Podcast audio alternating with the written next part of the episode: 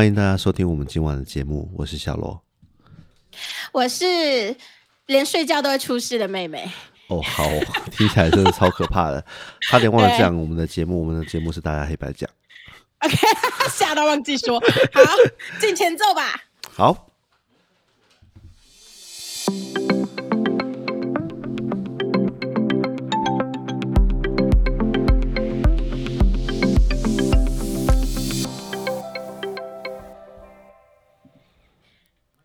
好，今晚的主题哈是由美美所发想的主题。嗯，今天要跟大家聊聊关于健康相关的事情，然后是我自己身经历的事，而且我相信很多人应该也有，只是不知道而已。因为其实我我觉得年底了嘛，那。最近有个感悟，就是其实像我我这个年纪或这个年纪以上的朋友或家人们，大部分都有小孩了，或者是有自己的家庭了。对我真的觉得，其实你你能留给小孩最大的礼物，就是你要保持身体健康。你不要在他还小的时候就挂了，或者他正要出社会发光发热的时候你就病了。好，你你可以理解吧？懂啊，就是你希望看着他长大，然后也希望他对。在成长到成熟之前，你可以有办法陪伴他。对，而且我我们两个其实算幸运，就是我们没有被拖过脚步，也没有也没有遇到哦，有啦，我妈算是我高中就走，可是至少不是在非常小的时候，所以我其实觉得。我们算幸运啦。嗯，我懂你意思，应该是说不是从小那种，你你的意思应该是像什么国小或甚至是对，就是我完全还没有思思想很成熟的时候就走，对啊，对，或者是说我我出社会，可能我自己还很焦头烂额的时候，我父母就已经生病了，需要我照顾，然后我哦，对啊，真的。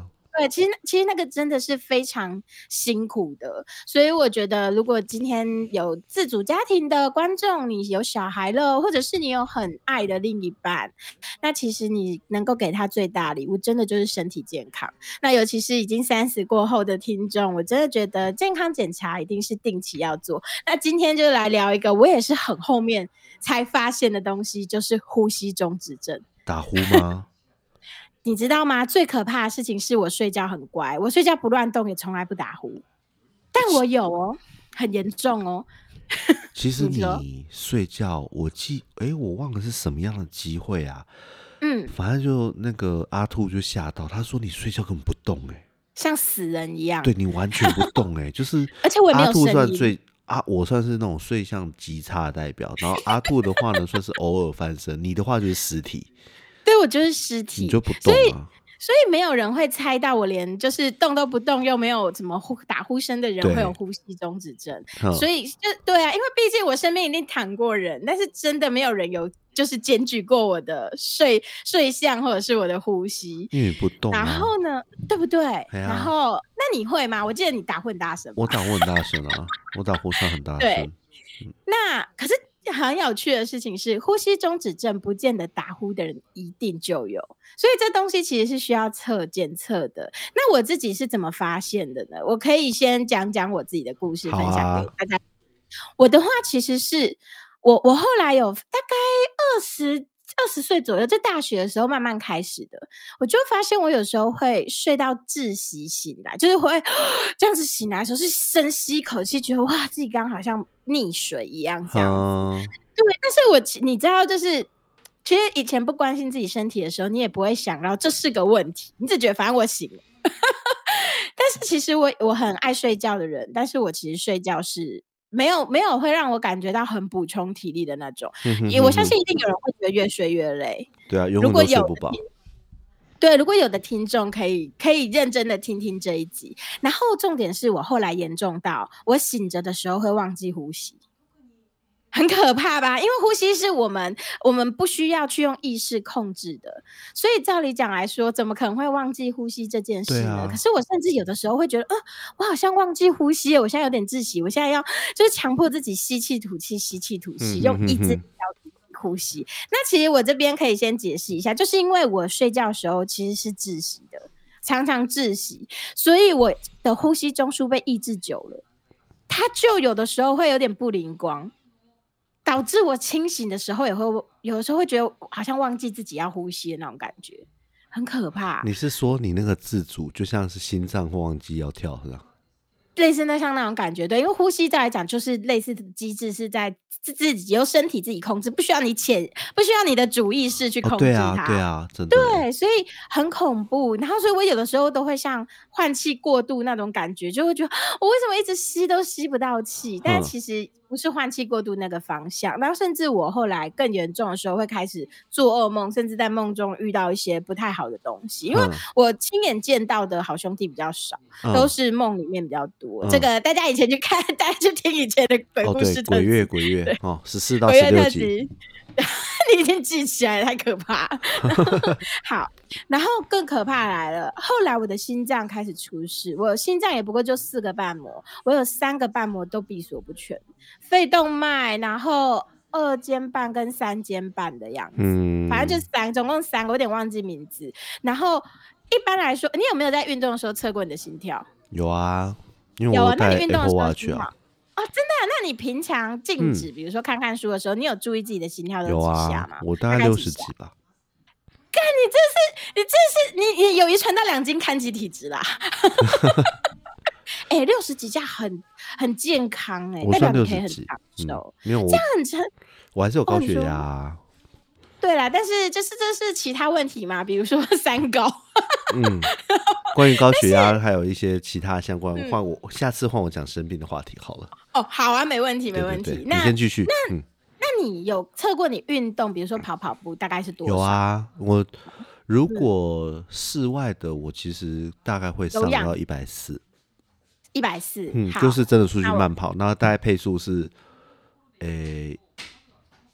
一小时七公里的那一种，哦，那你真的心跳算很慢呢？你这样真的很至少心机很猛。然后你知道吗？我在那个啊，对不起，我补充一个，我室内跑步。对啊，嗯，主要是看有氧跑步。嗯，室内跑步的话就是跑跑步机那种哦，大概坡度都习惯调三到五，然后速率的话呢，大概因为最近我最真的是有小孩之后比较少运动，所以我大概是。坡度三，然后速度大概六点五到六点八之间，嗯嗯嗯，这样子的心跳大概一百三吧。哇，你知道吗？我只要躺在床上当咸鱼，我心跳就一百。哦，我我跟你说，我有印象，你的心跳真的超级快，非常快，超级快，对。然后我翻个身一定一百多，我起床尿尿绝对是超过一百多。然后我那时候曾经在中医诊所，这是因为什么原因？你知道吗？因为我睡觉的时候会窒息，我给心脏非常多的压力，所以我你你你懂吗？等于我没有在呼吸，所以我心脏的压力非常大，就一直剧烈的跳。你的意思是说，你是因为从睡眠呼吸会终止，导致于你的呼吸一直常常被迫停下来，它的机能可能就没那么好，导致于给心脏过多的负担。然后没错，就等于像是自己的那这个是因为这个因素而导致你说你有三个瓣膜闭锁不全，还是那是天生的？三个瓣膜闭锁不全是后面发生的，我天生没有这样，我天生只有非常轻微的二尖瓣脱垂。但是在我窒息这件事情，我感觉越来越严重，我甚至平常白天要用意志力叫自己呼吸的时 候。那个时候我开始心脏也同时出问题，懂了。因为我发现我走个路我就会脸红到不行，非常的喘，而且我是运动非常轻的那种运动，就一般男生可能会觉得妈这根本小弱弱的运动，我就需要倒地直接在地上睡着的那种昏过去的状态哦，我几乎是这样子。可是你之前跑马拉松的时候啊，你之前运动的时候，那时候心脏问题出来吗？那个时候还没有那么严重，可是我那个时候后来有开始伴随癌症性的贫血，对，所以也开始也开始折腾我的心脏，所以它那个是慢慢越来越严重的。然后其实我觉得很妙的事情是，我在最瘦的时候，我我有的时候会自习醒来，就是大概五十五十出公斤的时候，我有时候会自习起来，可是还没那么严重。然后离癌开始慢慢。因为我离癌后有开始体重增加，然后那个时候就是不知道为什么头其实还没有增加到很严重的时候，我的呼吸的状况其实就有恶化。然后是在我真的离外开完刀、化完疗之后，开始越来越严重。关于嗯我呼吸终止这件事嗯越来越严重，但与此同时，体重也是有上升的。嗯哼哼所以其实体重应该我相信一定也是个影响源。可是这个后面会说，因为我有去看医生。那我那时候在中医诊所工作嘛，柜台包药的工作、哦，我光是站在那里就是处理这些行政类的事情，我心跳大概就一百四、一百五。然后我的主主任吓死，他说：“哎、你太夸张了，你这手你怎么回事？”因为他们都会有一些医疗常识嘛。然后所以我的药师也是跟我说：“妹妹，你真的要去看医生，你心脏应该有问题。”嗯哼哼然后所以我就去看了。那当然也一定就是先遇到黑心医师嘛。我家附近的黑心医师就是用听诊器听一听说没事，我心想干你怎么这么屌？你用听诊器都听得出来。然后嗯，哎，跟心脏有关的病好像很多都要，超音波或者是更精密的检查，因为？因为我记得 Apple Watch 它不是说它真的戴了你这只手表，你就可以强，你就可以知道你有心脏病，但是它确实是有一个美国的真实案例，它是经过长期监视他自己 Apple Watch 上的数据之后，发现他有心脏病，然后去找出去找到那个问原题。因因为哦，超因为我觉得你嗯说的没有错，我今天不是要推 Apple Watch 哦，不要不要不要误会。哦，我跟你讲，大家，我有买过某一个偏运动品牌，我忘记哪个开头的。哎、不要念啦，给我嘎掉哦，给我妹掉哦。好好自己记一下好好时间，好好好，要求我。然后，总之就是那个某牌，干它超不准，而且你知道超好笑不是那一贵只不是贵人我送你的吗？不是，我后来有买一只，我后来又再啊买一只、OK 因为那一只有点不堪用了，然后我后来又再买一只，因为它那一只很凸，就是它压脉搏的地方很凸，我其实会压到淤青，然后所以后来我买比较薄的。然后重点是我去买的时候，柜姐他妈自己戴 Apple Watch，然后我说：“哎、你这样不好吧？你在卖这一盘，然后你戴哎 Apple Watch 吗？”对呀，很没道德他说哎。对，他说因为很不准啊，他有心脏病，所以他戴 Apple Watch，我我们然后他也不缺这份工作，爱用爱用它不用它。哦，对，我们我们一定要强调一下哈，就是说嗯可能因为我们我们刚好听我们的听众啊，大概九成以上都是用 iOS。OK，那很好，那很好，大家都是平那。我不知道你有没有 Apple Watch，那不要不要以为 Apple Watch 可以帮你治病，没有这回事。先不要，它没有治疗功，它只有监测功能而已。对，但是它确实嗯，它确实，我刚好有最近有看到影片，然后再加上嗯它又最近又更新了新的 iOS 嘛，所以对它确实在健康这一块，它有一块很大的蓝图。那因为它其实不是一个很贵的东西，你如果不要太 care 说这个东西每天都要充电，反正你睡觉一样都会拔下来，你就让它充电一下会怎样？对啊，哦对，当然你要监控睡眠，你就得带着啦。哦，对啊，对啊，但是我是我我诶、对啦，你好，我们我觉得我我觉得我们扯找个远了，就这样。时间充电不行吗？就跟手机一样啊。其实我以前有一个睡眠习惯哦，就是那时候我还没有，就是我身边没有睡小朋友，对，我有个很简单的方法，我不会带他去洗澡，你知道吗？洗澡的充电时间已经足够你到隔天的洗澡，哦，对啊，所以这是很简单的方法。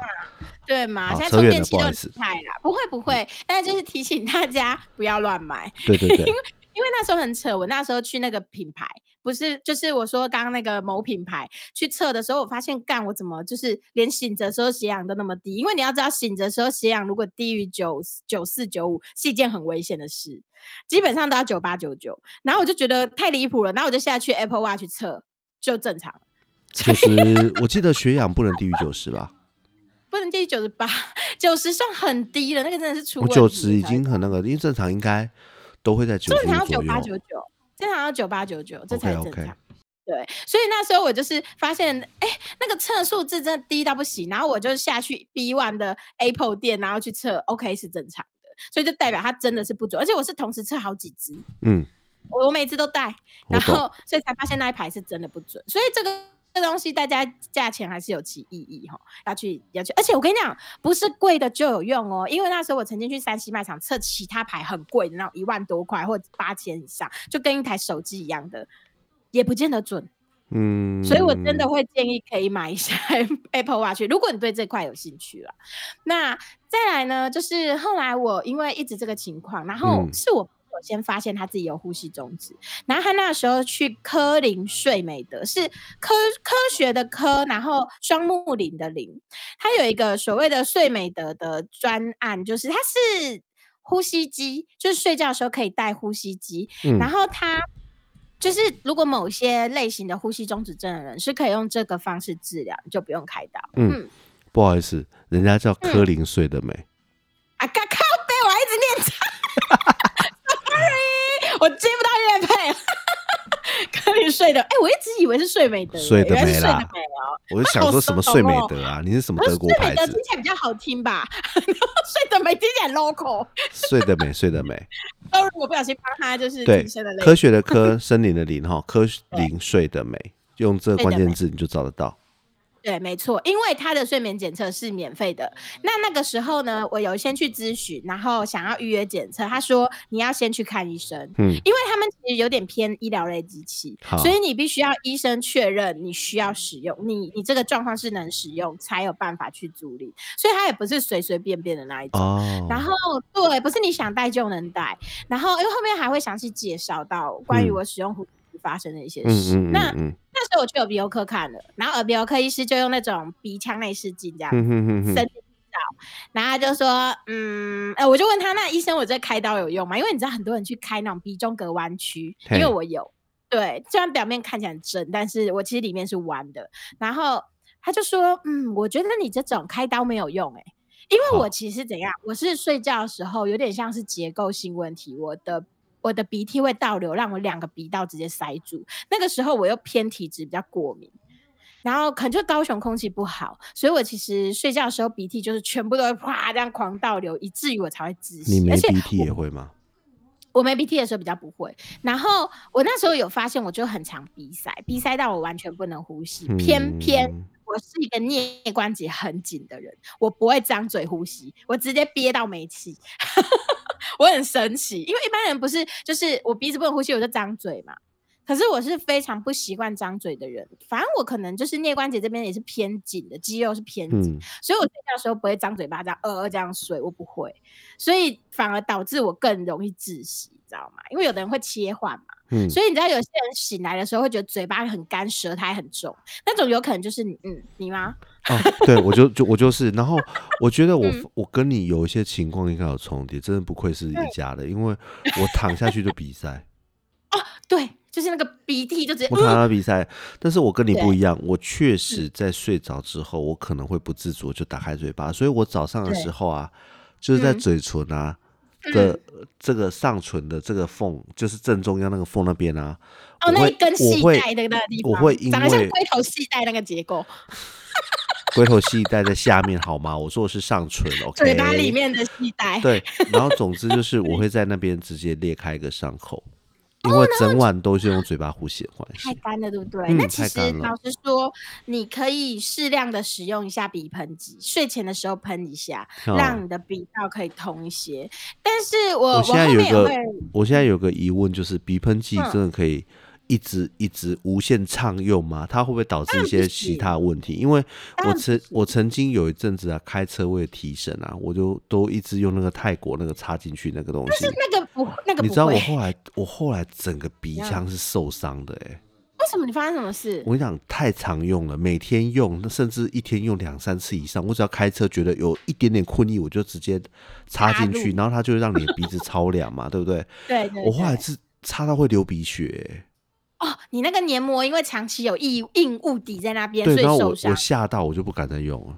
鼻喷，我我说的鼻喷剂是药鼻喷剂我知道啊，就是就是插进去之后压一下那种。对，然后就要拿开了。所以，嗯但是它其实有分两种，一种它有分过敏型的，有人嗯喷过敏型的有用，它是属于类固醇类，慢慢的治疗你的鼻过敏。嗯但是那个我没有用，我我用了，我真的用了好长一段时间，真的确定对我是没用的。那再来，我就是喷另外两种欧鼻舒康跟欧治鼻这两种，我偶尔欧治鼻很有名啊。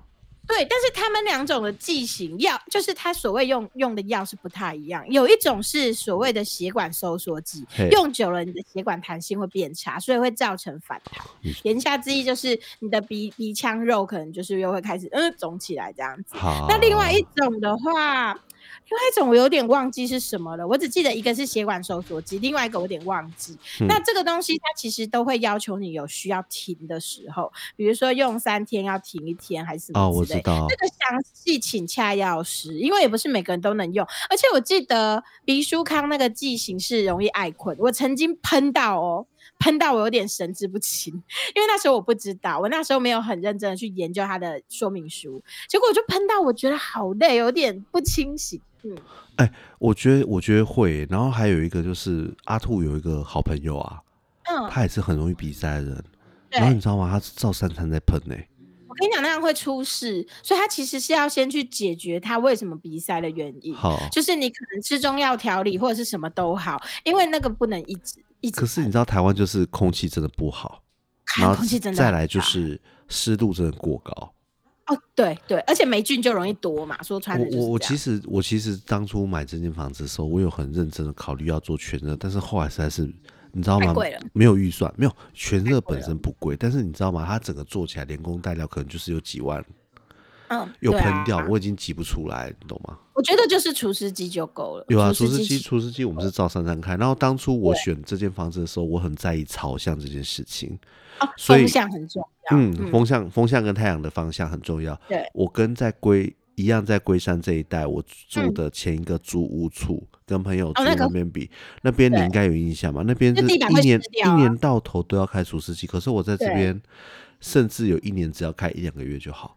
啊，就是雨季的时候，类似，特别是雨季，还有像像像现在比较，所以大家不要以为风水不重要，其实风水它本质的来由是有意义的。是大自然的环是大自然的力量来推敲的。对，所以其实大家就是你，如果你又是过敏的人，我建议你家具就是你所谓被子不要买棉的，你棉是短纤，它很容易掉。然后你就是买长尼龙的那一种所谓的塑胶制品。然后你不要囤什么布娃娃干嘛的，家具越简单越好，要以你能随手擦干净越好，这样子。没错。嗯。那我们等一下就可以介绍一下，我开始测试所谓的呼吸机对啊，对啊，你你要怎么样去确认这件事情？我们等一下，我们先中场休息一下。好。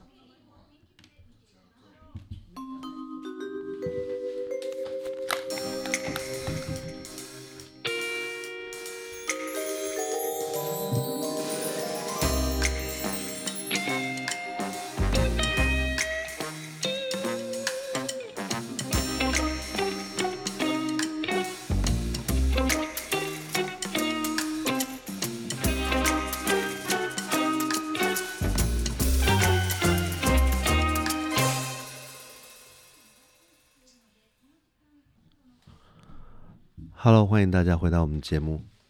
好，接下来我们继续讲我后续正式开始接触呼吸机的故事哦。好啊。那我那时候就是去进行免费的睡眠监测。那因为我与此同时有在看心脏科，因为我那时候心脏瓣膜太惨了，所以我那时候那个医生喜欢一个激烈一点的治疗法，他会开所谓的抗血栓。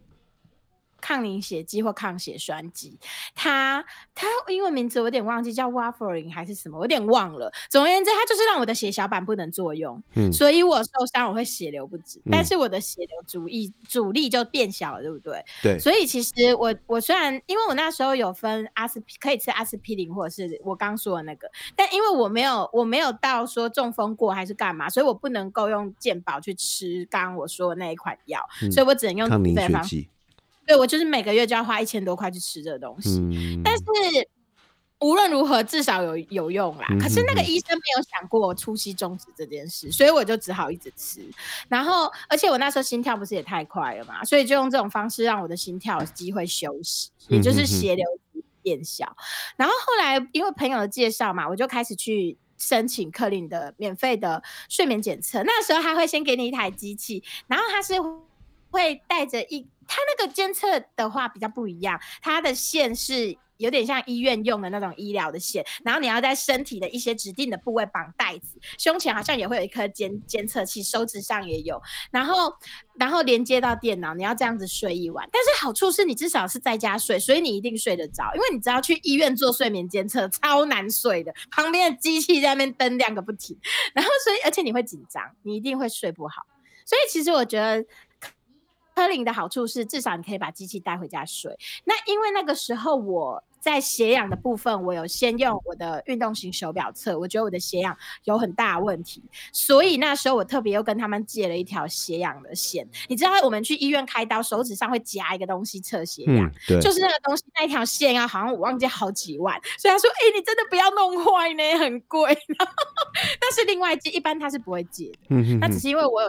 球，所以他那时候有调南南高频，就是其中的一条来给我，然后我就确实真的发现，就是就是我我真的有睡眠呼吸中止症，不能没有到非常的严重，可是是有的，然后也是属于需要带呼吸机的那一种，然后那个时候就是我就只好这条路就走下去，可是其实。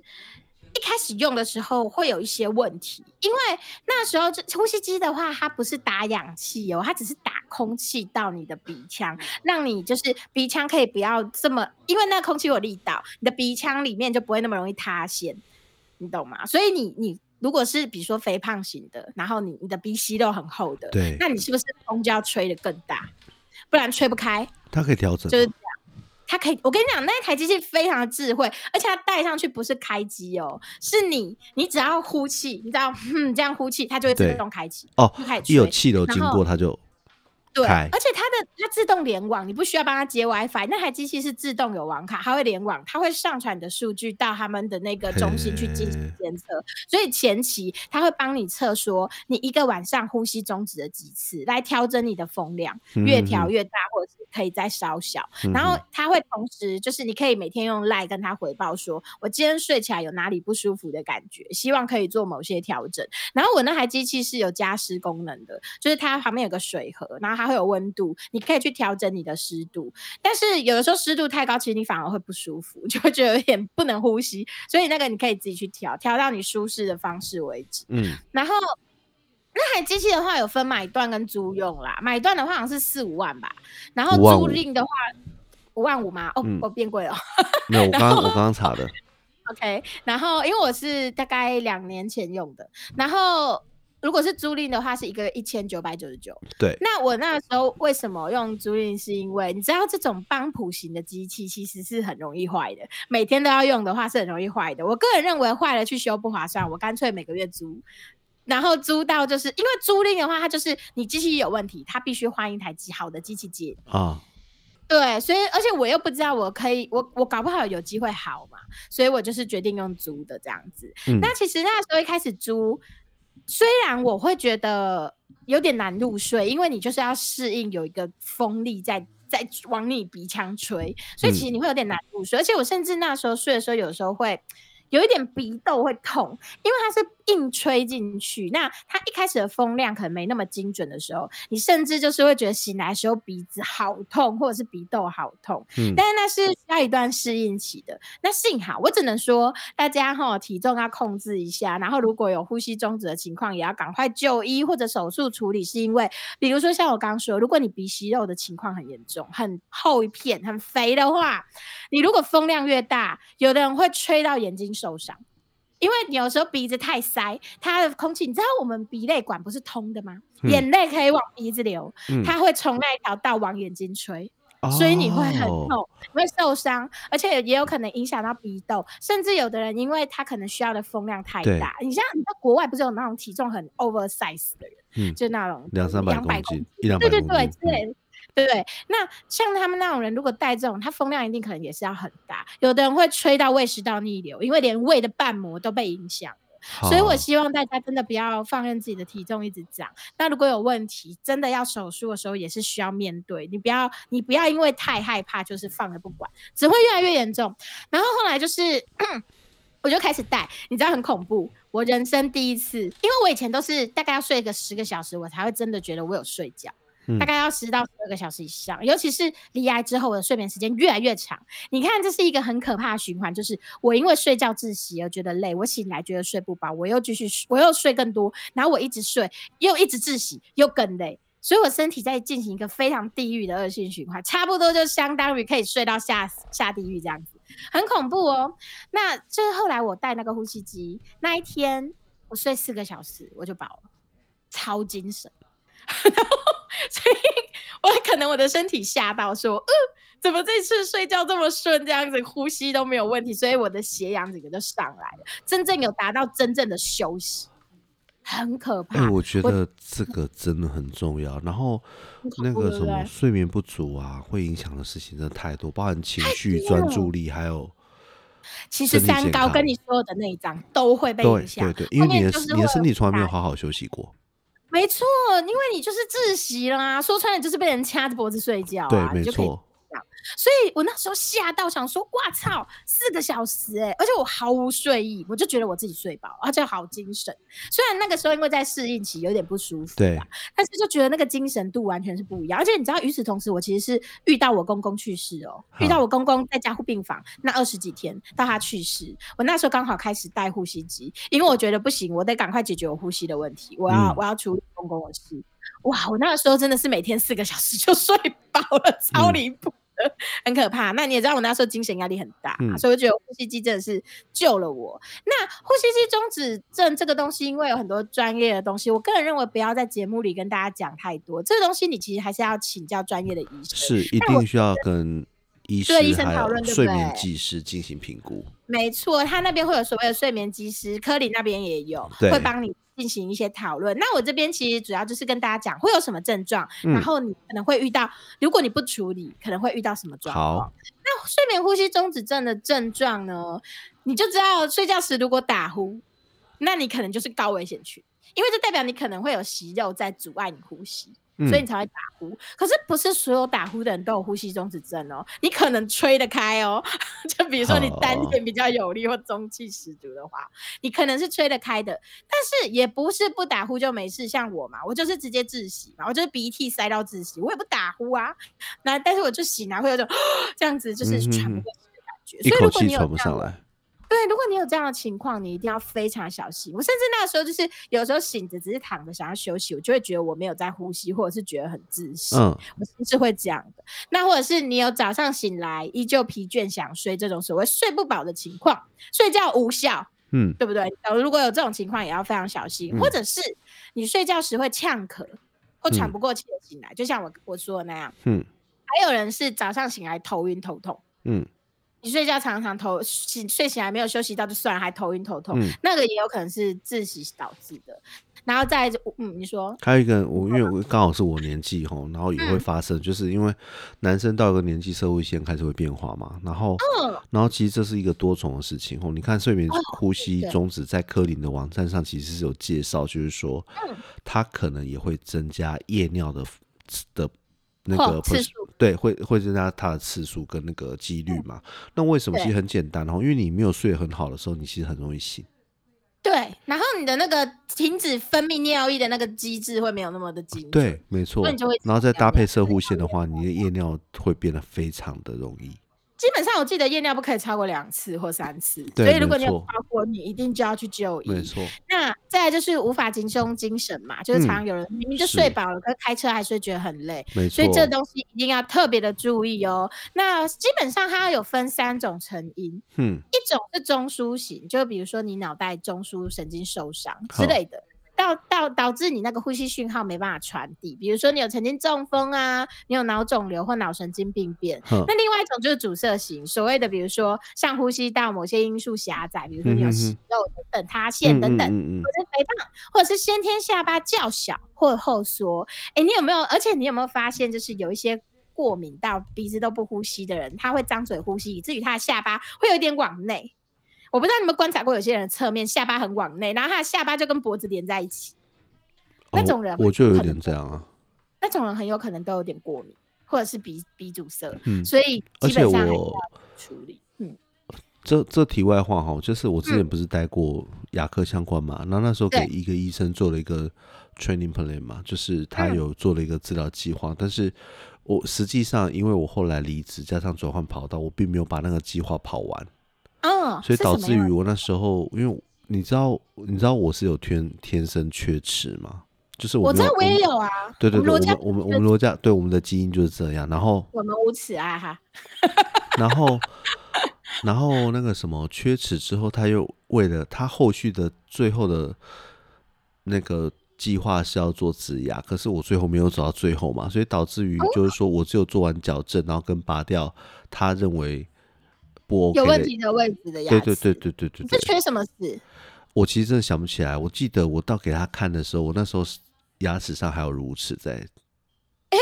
因为缺牙，所以那一颗牙就是住在那个补不起来。那一颗乳乳齿就是住在那。哎、那你真不愧是最像我们祖先的小孩哎、你是我们这一辈小孩长得最像祖先的，所以你最严重，因为我没有你那么像，所以嗯我只是有，但我没有你说我超幸运，你知道我缺什么？缺智齿。啊，我跟你讲，有一些拔过智齿的人一定超羡慕我，因为你要知道拔智齿是一我也没智齿啊。对，我就我只缺智齿，啊，所以还好。对我很幸运，因为你知道有些人拔智齿真的是痛苦的要死，然后打麻药干嘛要痛很久，然后所以我们算幸运啦。所以你后来没有去再追踪，但是你现在半年会洗个牙吧？哦，这种基本的还是会啊。对啦，那那个嗯时候会做 X 光检查，就是让医生顺便就是就是帮你看一下有没有什么需要处理的问题就好。因为牙齿其实也影响很多东西，这大家自己也要小心。那我回到我们的主题的话，就是如果你有扁桃腺等等像舌根粗的问题，就是那种舌根比较肥的阻塞行为，嗯哼哼就往后坠。这我也有啊。我，那你要不要去戴一下？看你很需要测好不好，哥？为了小孩的身体，我也觉得啊我觉得听你讲，我都觉得我应我应该要要试。因为我跟你讲，它的分店超级多，我不知道北部如何，它在南部真的是我随便走都有。其实我也很想解决我睡眠问题，因为嗯它上面说的一些坏的症状，我几乎都有，譬如说开车困得要命之类的。对，所以我其实觉得你应该是需要，尤其是毕竟你就有打呼的现象了。对啊，对那再来啊，是混合型的，就是嗯上面两种都有，所以基本上呼吸中止就是这三种类型。嗯那阻塞型通常是最常见的啦，毕竟年轻人的话，通常是阻塞型。那它会有哪些并发症跟危险性？这边嗯就是、你知道我最喜欢恐吓大家了，是因为你有的时候你在发生你在介绍一个疾病的时候，我觉得其实大家最需要注意的就是你到底会有什么后果。没错，真的，为了不要有这些后果，所以希望大家去改善、没错。那呼吸中止症的症状呢与危险性呢？白天嗜睡嘛，就像刚刚说过的，你会因为工作效，你工作效率会低落。那开车打瞌睡是最可怕的。所以其实你知道，大部分的司机就是那种长途开车的司机、送货司机，他们因为久坐加上不常喝，或者是很比较少喝水，其实很容易有三高，然后吃饭可能吃的急。其实他们也是这种族群，所以蛮多司机都胖胖的。其实他们也会很危险，那。所以大家如果是相关职业的话，就更需要小心。看了一下我自己的肚子，忽然自，他说忽然自我反省一下。某方面我也司机啊，我只是没有运货而已。对呀、因为这带开每天要开车超过两三小时，好不好？对不对？所以其实啊，因为你要到台北市对啊对啊对啊真的路程很长，所以我就认为，如果睡眠可以问题可以解决，我相信嗯对你的工作我觉得最严重我看到我会吓到，就是就是那个中风。嗯没错，那睡眠时呢，你是有可能发生心绞痛、嗯心肌梗塞或脑中风的哦，那个都会，因为你知道吗？你就是憋住不能呼吸，所以心脏就会同时出问题。像我，嗯，那你甚至可能就睡到一半就猝死啦，越来越严重的睡到一半猝死。那你可能同时平常的时候显现的情况是心血管疾病、高血压或中风。，没错所以，如果你有这种情况，其实你本身就要去注意你有没有呼吸中止症。你不要高血压药一直吃，中风药一直吃，但是你其实没有解决你呼吸中止的问题。啊，没错这样是，没有意义，而且我要跟你讲，不是每一个医生都会把你往这个方向带。像我的心脏科医生就没有，我吃了两两三年的药，哎，都可以买好几个书柜了，我好哦。然后如果我早点知道可以用呼吸机解决，我可以省下很多药钱，也不用这样一直跑跑医院。嗯，还有各位男性，对你，知道睡眠呼吸症，呃，睡眠呼吸中止症，它影响性功能，造成阳痿，是没错。其他症状的九倍吗？我我我这里没有倍数哇，哥补充没有，我是我是看柯林柯林上面网对，站有写因。为我不是看他官网，对，你看你又会中风，然后又会糖尿病，心脏还会衰竭，然后刚刚没有讲到胃食道逆流，晚上又会夜尿，又糖，你真的是个废人了。这快废了欸。对，真的就是个废人了，而且就是你基本上也会产生肥胖、糖尿病、高血压对，压。没错，你的工作又不整心律衰竭，久坐的话，你真的是，你就觉得奇怪，我现在吃很少，跟年轻时吃的少，少很多怎么样都瘦不下来。真的，而且甚至你知道吗？他连免疫系统疾病都会出现，像肝癣、红斑性狼疮啊或类对对对性关节炎，是最严重的就是癌症，你知道吗？他第一个被提及的就是大肠直肠癌，妹妹我。啊，然后代谢性疾病就是一定有嘛，然后你可能会突然或者是加速的记忆力减退，你发现哦，我怎么越来越记事记不清了，脑袋越来越模人。真的需要休息，对，真的，而且你要有效率的休息。没错，好好的休息。所以如果你睡觉，你发现你根本就并没有办法睡好，你一定要去解决你这个，因为你要知道睡觉是一天中时间最长的一件事。如果你没有睡好，你就是在自杀，也是在浪费你的人生。没错，真的。对，所以你一定要想办法睡好。嗯，然后再来，你甚至可能人格特质会改变哦，你会变得很焦虑，或者是脾气暴躁，所以很容易罹患忧郁症跟失眠症。怎么了？你有吗？那我就 我跟你说，我我这礼拜其实算睡得又不好，然后我因为我不是说了在关账吗？我的客户都在关账，所以我最近是真的比较忙，，OK OK，就脾气差，真的很容易生气。然后你事后会气想，奇怪，这情况？我我这情况我没必要生气，我没需要大吼啊、在遇到啊罚站啊，叫他们罚对不对站干嘛之类的，根本没必要。可对，但是你的耐性是下降的，因为那是你没有办法差，会很控制的差。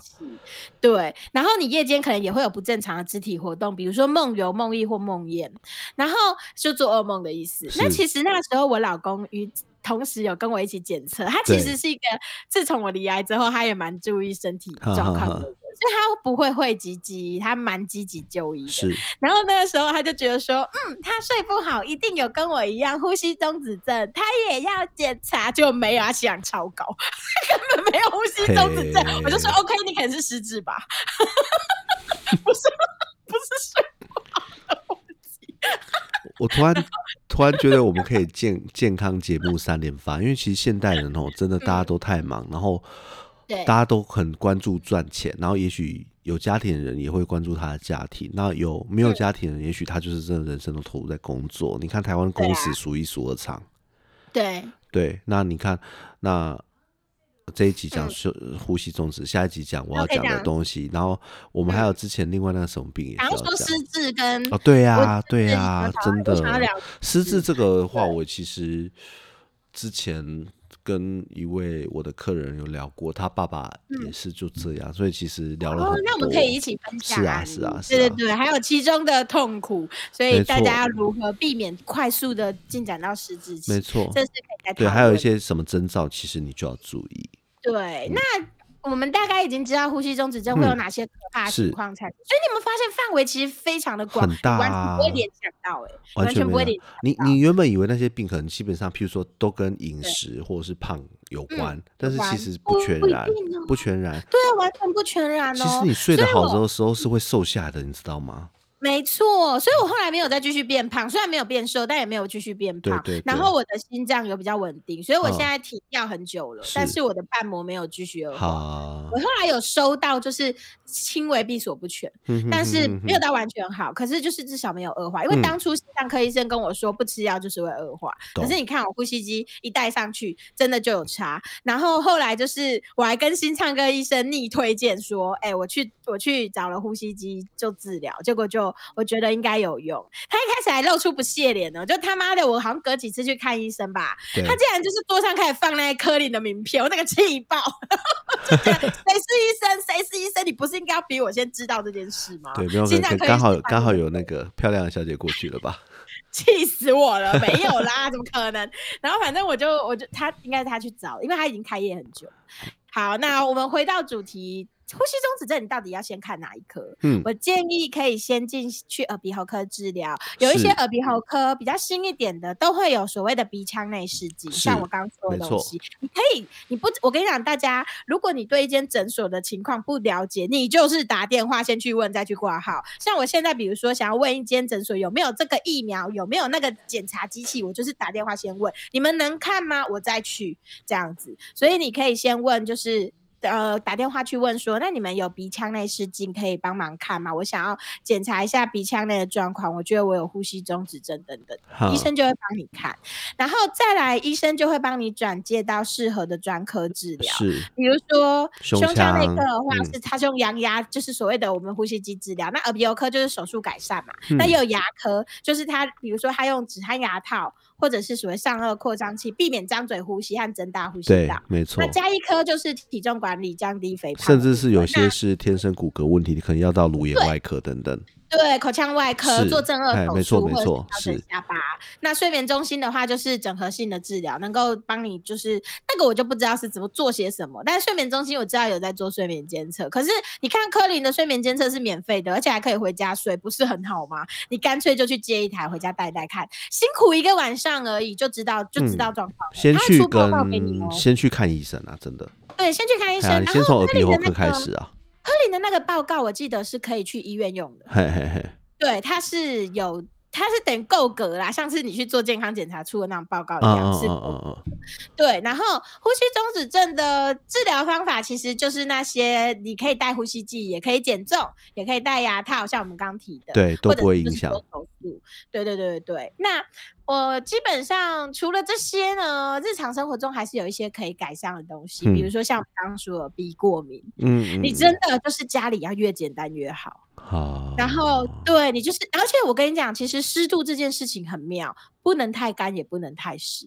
因为我其实有的时候是加湿器开了，我才鼻子过敏见底。嗯，太干其实也会，像你在冷气房，或者哦会哦，太干一定会。你就一定要开加湿器，不然你的鼻腔也会受伤，然然后你加湿器一定要洗，拜托。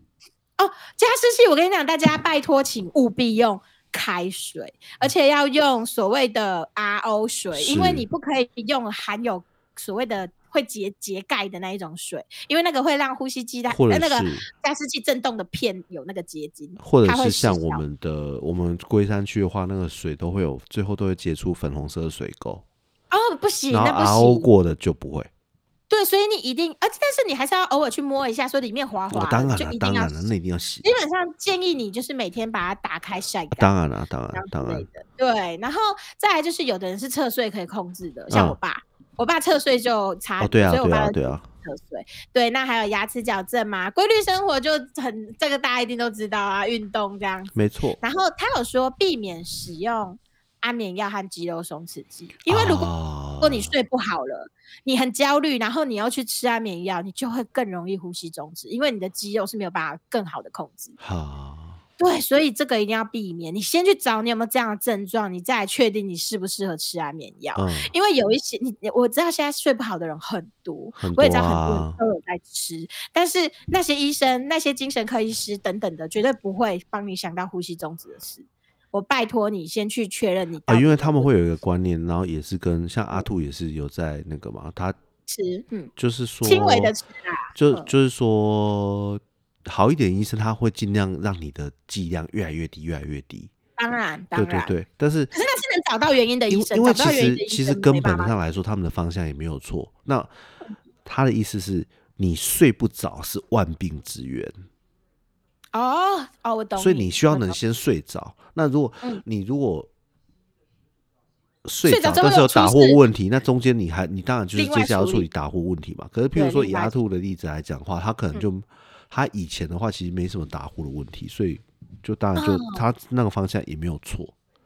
但是哦对，但是问题是，你看像我不打呼啊，对 对，但但是你终止了嘛，所以我觉得还是要根本看一下自己的睡眠品质。符合，有可能是呼吸中止。其实最基本的话，就是你一直都是觉得自己睡不好的话，那我觉得其实可以就去检试试看查看看就。对啊，试试看。对啊，而且你要知道，小孩也会有哦。啊，对一定会有，一定会。对，所以就是这个东西，如果你有发现小孩有注意力不集中，对或者是说睡觉情况怪怪的，也都嗯要带去给医生检查。那最后我讲一下，其实其实我是带呼吸机治疗嘛，因为我的情况医生是觉得手术也是。没什么太大用处，而且嗯你要知道，有些人去割鼻息肉是会长回来的，哼哼哼，所以受了一个这么辛苦的苦，你知道鼻割鼻息肉是很痛苦的一件事。嗯，然后你要，它是身体里很软弱的一部分，然后你你那时候光是要止血干嘛都不是那么简单，，对，所以有些人会怕嘛，但是呼吸机也不是没有副作用，像呼吸机有的，像我刚刚说的，有人会胃食道逆流或干嘛的，嗯